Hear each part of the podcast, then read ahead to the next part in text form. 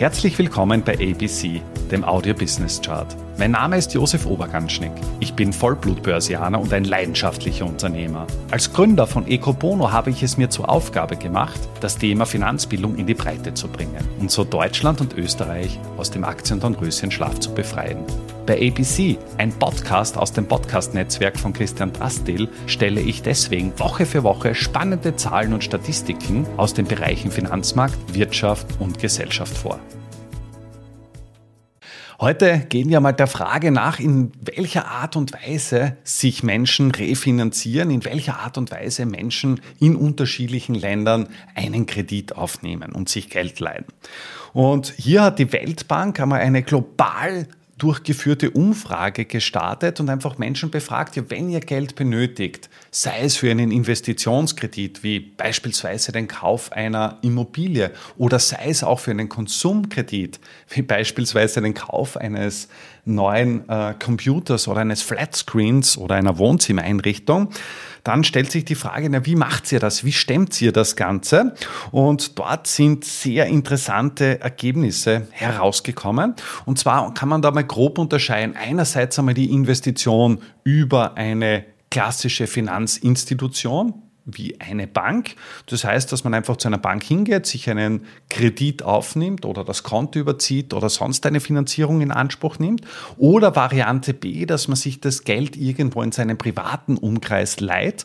Und dort ist ja klassischerweise so, dass eben sehr viel aus dem Bereich der Familie oder auch aus dem Freundes Kreis abgedeckt wird.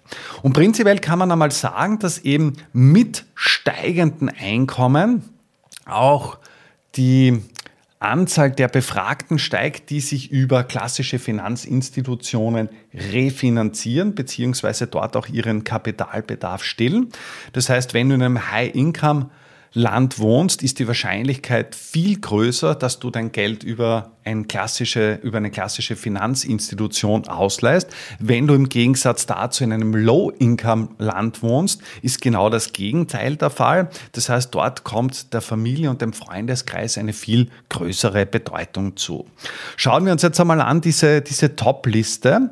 Das heißt, angeführt wird das Ranking an jenen Ländern, die bevorzugt bei Finanzinstitutionen ihr Geld ausleihen von Kanada. 81 Prozent der Kanadier gaben an, dass im Falle des Falles der Weg zur Bank führt. Das ist schon einmal eine sehr große Zahl.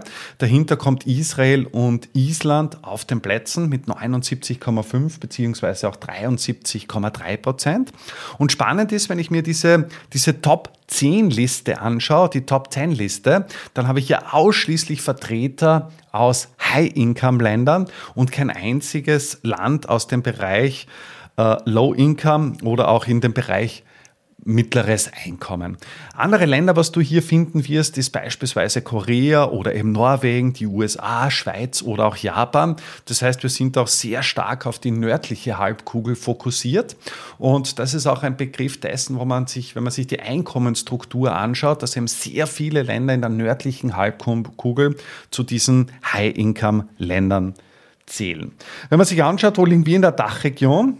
Hier ähm, tendiert die Schweiz am stärksten dazu, die eigene Finanzierung quasi über Finanzinstitutionen abzudecken. Das heißt, 61,4 Prozent der Schweizer geben an, den Weg über eine klassische, eine klassische Finanzfinanzierung durchzuführen. In Österreich sind es 56,5 Prozent und in Deutschland 54,5 7 Prozent. Wenn man das vergleicht jetzt mit anderen Ländern, also auch große aufstrebende Volkswirtschaften wie beispielsweise China, in China sind es eben 39 Prozent der Chinesen, die den Weg über eine klassische Finanzinstitution suchen und im Vergleich dazu ist das natürlich deutlich geringer als in den USA mit 66 Prozent. Das heißt, auch hier sieht man schon einmal einen, einen sehr großen Gap, also zwischen einem aufstrebenden Land und den USA. Und wenn ich dann jetzt China mit Indien vergleiche, also China mit 39 Prozent und Indien sind wir bei 11,79 Prozent. Das heißt noch einmal um ein Eck weniger. Weiters, äh, wenn wir uns anschauen, ja, was ist der andere Weg? Also wie viel kommt jetzt wirklich von Familie beziehungsweise vom Freundeskreis?